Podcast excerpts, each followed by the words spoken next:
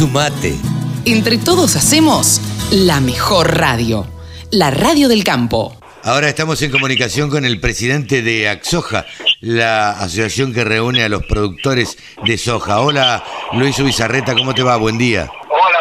Carlos. ¿Cómo estás vos? Muy bien, muy bien, por suerte. Gracias por atendernos, pero queríamos hablar un poquitito antes de, de este próximo congreso que se avecina a partir del 21. Mirá, sí, con mucha expectativa, como sabés, eh, todos los años eh, desde Achoja armamos congresos eh, poniéndole mucho foco a toda la cadena de este cultivo y este año eh, en particular tenemos un evento el día 21 y 22 de septiembre que va a ser por streaming y es abierto y, gratuito para todos los que quieran participar eh, y en donde, bueno, tenemos si querés una doble agenda, por un lado eh, el día 21 más enfocada en el tema productivo, en el tema técnico, en donde vamos a tener a los principales este, actores, eh, tanto del tema fertilización como de los temas semilla, insumos, bueno, vamos a tener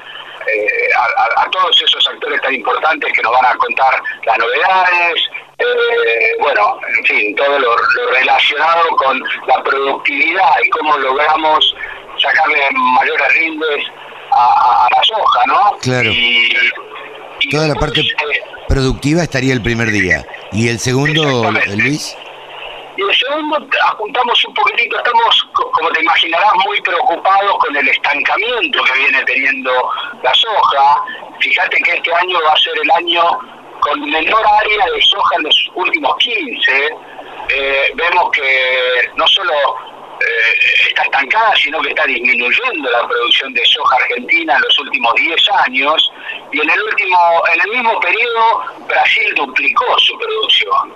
Así que, bueno, estamos tratando de, de, de, de plantear eh, y poner de alguna manera el caballo delante del sulky, plantear una nueva estrategia claro. eh, y, y, desafiar eh, a las autoridades, pero con, con, un espíritu absolutamente constructivo. Bueno, algo estamos haciendo mal para que esto esté sucediendo. ¿Qué tenemos que cambiar eh, y, y, cómo hacerlo? Y cómo hacerlo de un modo tal de que el impacto eh, fiscal eh, sea atendible. Nosotros estamos convencidos de que en este momento en la Argentina la torta tiene que crecer para que salgamos de la crisis y si crece la torta, eh, bueno, beneficia a todos, va a haber más trabajo, va a haber más exportaciones. Esta cadena es una cadena con una fundamental eh, presencia en la economía del país y bueno, en esa línea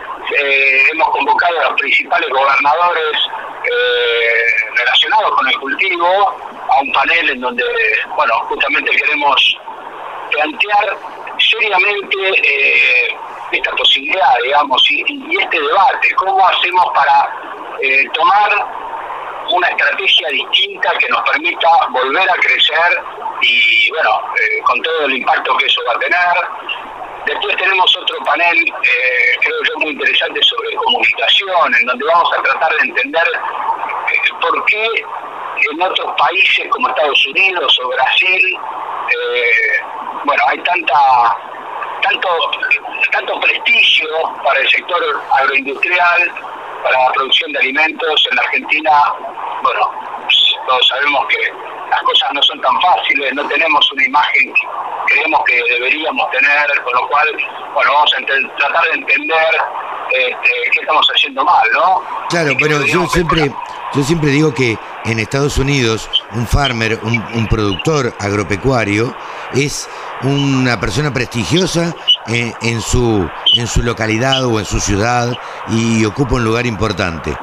Eh, en la Argentina pareciera ser todo lo contrario, está considerado prácticamente eh, como alguien que le hace mal a la sociedad.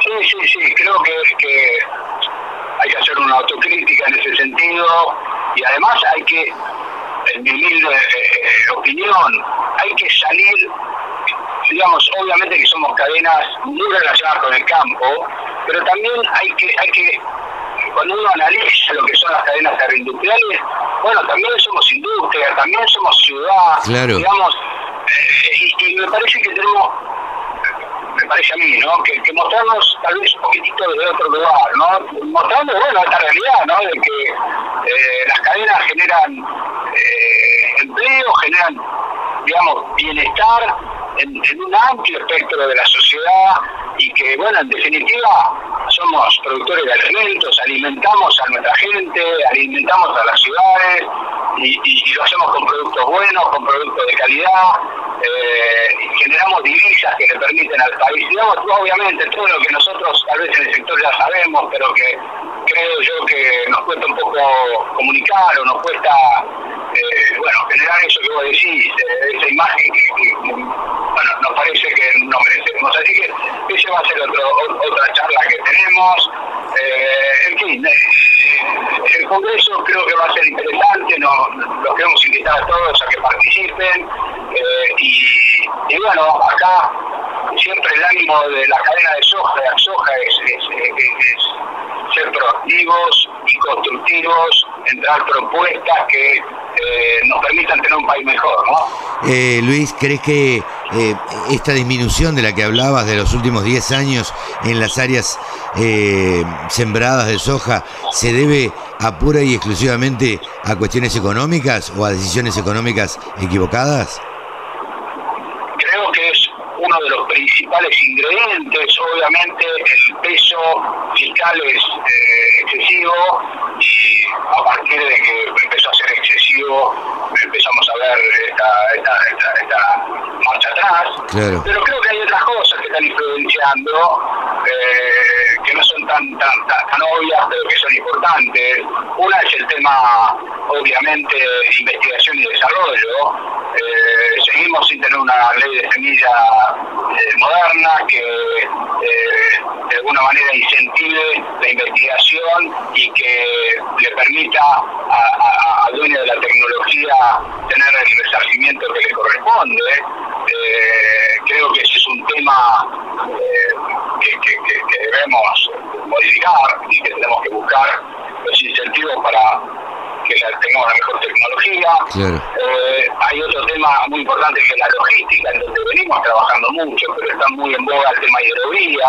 Bueno, la hidrovía es nuestro nuestra arteria de salida al mundo y la que nos permite compensar nuestra lejanía a los principales mercados. Eh, se está terminando la concesión, ese es otro gran tema.